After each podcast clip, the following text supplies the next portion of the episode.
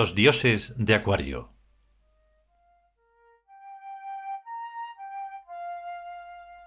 Vigésimo capítulo. Sahu. El infierno de los bienaventurados. Cuarta parte.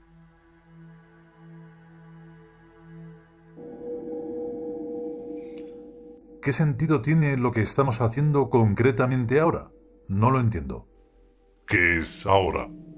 Se supone que es algo puntual, una porción de tiempo seccionada del tiempo mismo. Eso es ridículo.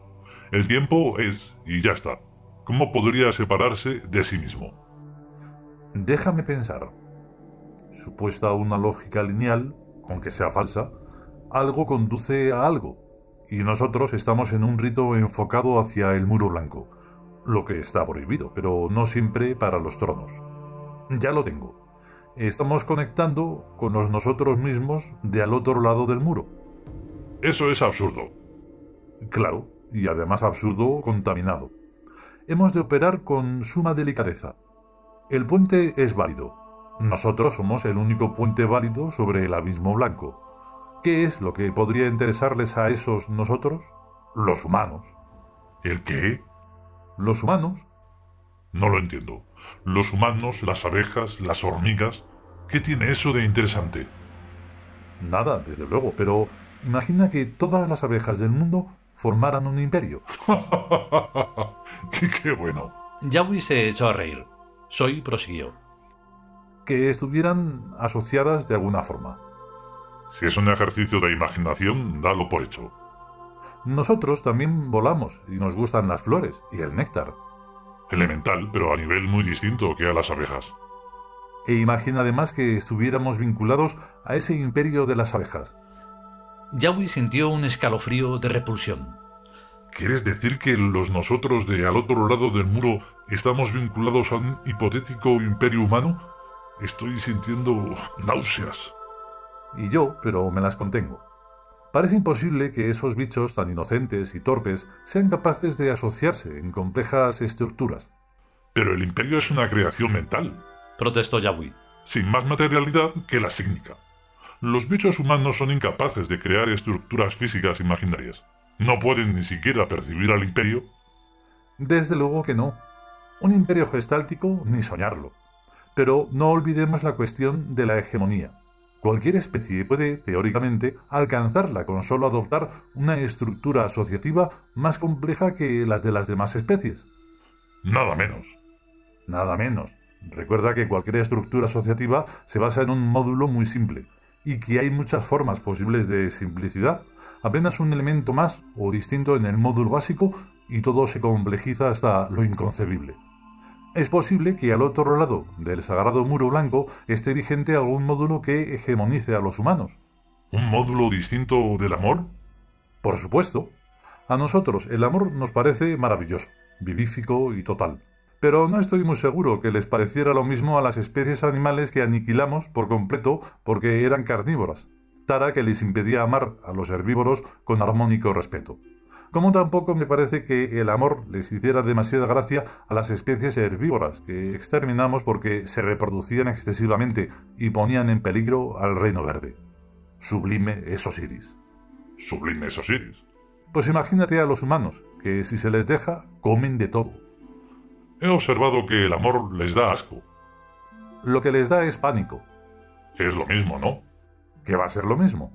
Asco es náuseas, repulsión, ganas de vomitar, lo que se siente cuando un humano te roza o cuando pasas cerca de un grupo de ellos. En cambio, pánico es una sensación muy extraña que dicen sentir cuando la muerte se les aproxima inesperadamente. ¿Los bellos encuentros con Amentet les incomodan? Qué cosa más rara. Será por eso que cuando me pongo amable con algún humano se encoge y empieza a temblar. No sé, yo no me parezco en nada a Amentet. No, pero los matas a poco que te molesten. Toma, es la decimotercera ley del amor aniquílese instantáneamente al humano que distorsione la armonía. Por supuesto, eso queda fuera de toda discusión. Pero estamos en un ejercicio teórico. Toda la animalidad tiene a la vida por valor supremo y a la muerte como supremo antivalor. Los humanos también, porque son animales, no nombres avatarizados como nosotros. A ellos el eje excelsitud-inferioridad ni les va ni les viene, porque están en el eje vida-muerte y no entienden de más.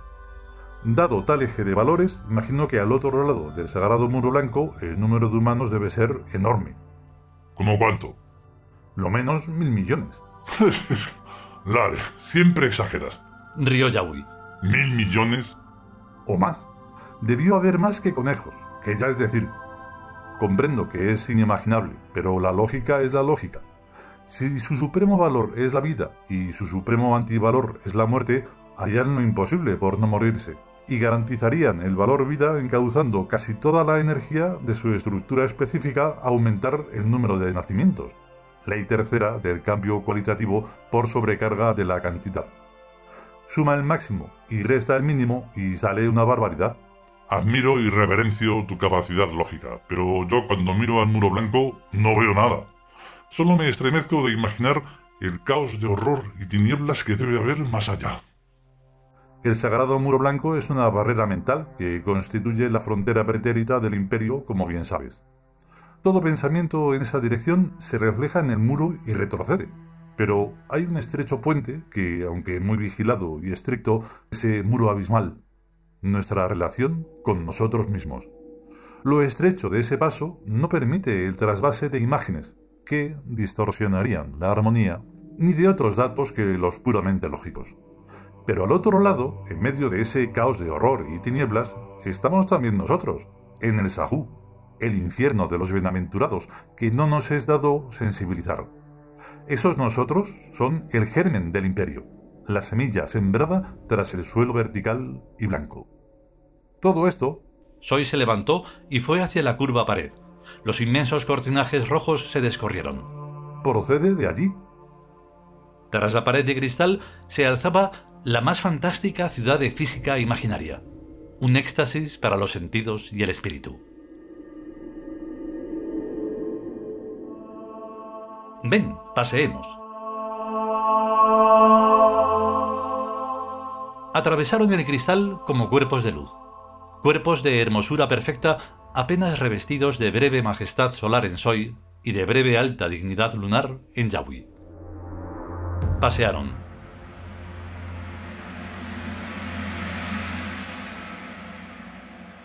Sus pies apenas rozaban el terso cielo azul por un paraíso de orquídeas enormes como árboles entre inmensamente bellos edificios de zafiro. Sobre sus cabezas el cielo es negro y estrellado en torno al sagrado Sotis. Bajo sus pies el cielo es de límpido azul sobre un sol resplandeciente e inmóvil.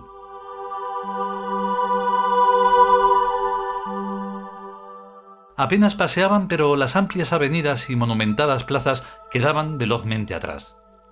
Salieron a campo abierto sobre el sol entre fugaces esculturales montañas y praderas doradas y esmeraldas y bosques de insoñable perfección y la plenitud estática y dinámica del agua por toda la redondez de un mundo tan grande y complejo como quisieran.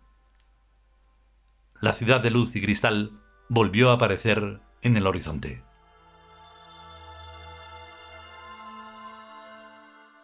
Este es nuestro mundo, dijo Soy la realidad físico-mental que tiene su raíz al otro lado del muro blanco.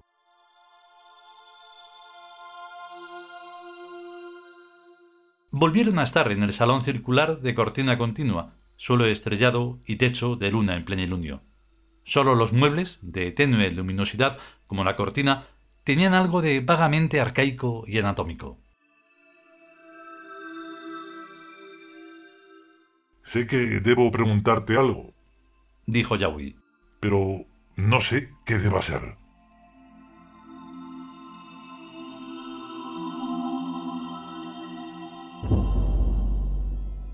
Continuará.